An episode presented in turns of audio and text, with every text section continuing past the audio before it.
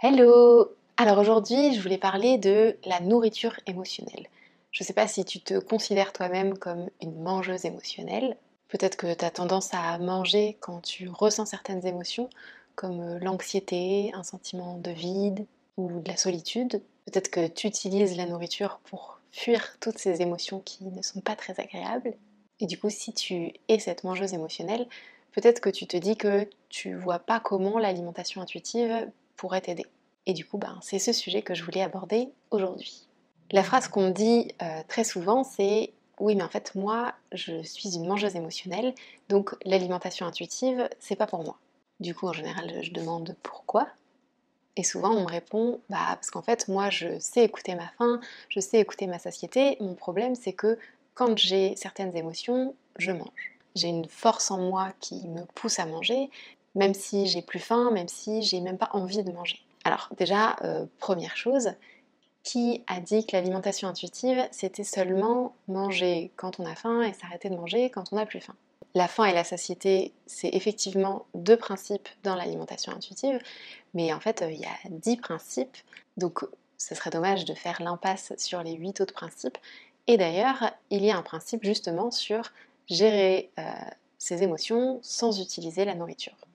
Donc quand on regarde la définition donnée donc par euh, la créatrice de l'alimentation intuitive, on se rend compte que c'est assez similaire au cas de mangeuse émotionnelle qu'on a décrit euh, au tout début. Et c'est normal parce qu'en fait, l'alimentation intuitive a été créée pour justement les mangeuses émotionnelles. C'est juste qu'en fait, on a vraiment tendance à résumer l'alimentation intuitive à manger à sa faim et euh, jusqu'à satiété. Alors qu'en fait, c'est une approche mais bien plus complète que ça en fait, l'alimentation intuitive, il faut plus le voir comme une thérapie complète pour améliorer son rapport à la nourriture. Et d'ailleurs, c'est assez difficile de résumer l'alimentation intuitive en une seule phrase, c'est même impossible, ou en tout cas c'est impossible de comprendre tous les tenants et aboutissants de cette approche en une seule phrase. Donc la première chose que je voulais dire, c'était euh, juste ben, dans l'alimentation intuitive, il y a tout un principe qui est consacré justement à comment gérer ses émotions, comment ne pas manger ses émotions. Donc maintenant que tu comprends que l'alimentation intuitive, c'est une approche, une thérapie complète et qu'elle t'aide dans ton comportement de mangeuse émotionnelle, je pense que c'est important de comprendre un petit peu plus qu'est-ce que ça veut dire en fait euh, toutes ces émotions que tu ressens. Parce que quand on pense émotion, donc on pense anxiété, solitude, ennui, mais est-ce que, par exemple, quand on pense à la restriction, la restriction mentale, l'envie de maigrir, tout ça, ça te crée aussi des émotions? En fait, je pense qu'on peut séparer un peu les émotions en deux groupes. Il y a toutes les émotions du quotidien, de la vie de tous les jours, euh, la tristesse, la colère, en fonction des événements concrets qui se passent dans ta vie. Et il y a de l'autre côté toutes les émotions qui sont liées à ton rapport à la nourriture, à ton estime de toi-même, à l'image de ton corps. Et en fait, toute cette relation difficile à la nourriture et à ton corps crée quotidiennement des émotions essentiellement négatives, de déception, de culpabilité, de mauvaise estime de toi-même, d'anxiété. Et en fait, la plupart des gens veulent gérer leurs émotions, sauf qu'en fait, ils ne se rendent pas compte qu'ils en créent de nouvelles quotidiennement à cause de cette mauvaise relation à la nourriture et à leur corps. Chaque jour, il y a cette culpabilité de manger, cette mauvaise estime de soi-même, cette mauvaise image euh, de notre corps. Et en fait, tant que toutes ces émotions-là euh, sont aussi présentes au quotidien et tant qu'il y a des nouvelles émotions comme ça qui se créent au quotidien, c'est difficile finalement de réussir à gérer ces émotions sans manger parce qu'on en a beaucoup trop. Et en plus, du coup, on a tendance à s'intéresser à euh, l'ennui, la solitude, toutes ces émotions du quotidien, sans forcément s'intéresser à toutes ces émotions que crée la mauvaise relation à la nourriture et à notre corps. Et c'est justement ça que l'alimentation intuitive aide à faire euh, dans toute la première partie. Et c'est pour ça que le principe sur la gestion des émotions n'arrive qu'à la fin de l'alimentation intuitive, parce qu'on essaye d'abord d'arrêter de générer de nouvelles émotions négatives au quotidien. Donc on essaye d'abord d'améliorer notre rapport à notre corps et à notre alimentation pour ensuite être davantage capable de gérer ces émotions donc euh, du quotidien. Donc quand on est une mangeuse émotionnelle, on a tendance à se concentrer vraiment sur la partie émotion sans se rendre compte qu'en fait, bien souvent, les émotions qu'on ressent, elles sont en grande partie liées à notre rapport à l'alimentation et à notre corps. Parce qu'en fait, euh, toutes les émotions liées à notre corps et à l'alimentation, ce sont des émotions qui sont vraiment quotidiennes et donc euh, qui prennent beaucoup de place. Donc c'est important voilà, de se rendre compte qu'il y a deux types d'émotions.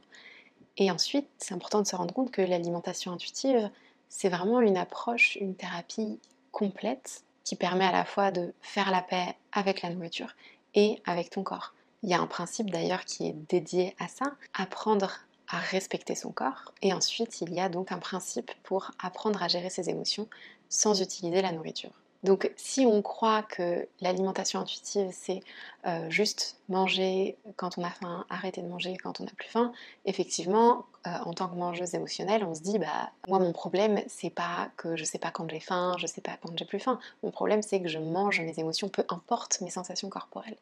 Et pour être honnête avec vous, c'était exactement moi l'approche que j'avais. Je me souviens que la première fois que j'ai ouvert le livre Intuitive Eating, euh, le premier principe sur lequel je voulais me pencher, c'était gérer mes émotions. Et en fait, euh, j'ai bien compris que euh, je n'étais pas la bienvenue dans ce principe tant que je n'avais pas parcouru les autres principes. Et justement, c'est ça que je trouve super intéressant dans l'alimentation intuitive, c'est que c'est une approche vraiment complète qui aborde tous les aspects en fait de notre mauvaise relation à la nourriture et pas seulement un côté quoi.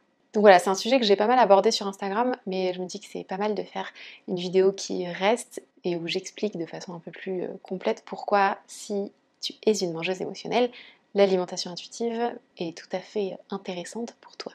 Et du coup, je trouve ça frustrant et dommage que l'alimentation intuitive euh, n'intéresse pas les mangeuses émotionnelles alors qu'elles font complètement partie euh, de ce pourquoi l'alimentation intuitive à la base a été créée et surtout peut vraiment les aider.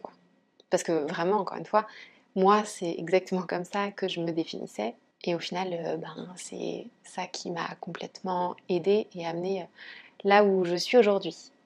Donc voilà, j'espère que cette courte vidéo euh, t'aura plu. N'hésite pas à me laisser un commentaire, à me dire si toi c'était un peu ta croyance ou pas, si ça t'a aidé à, à comprendre qu'en fait ça pourrait peut-être t'intéresser.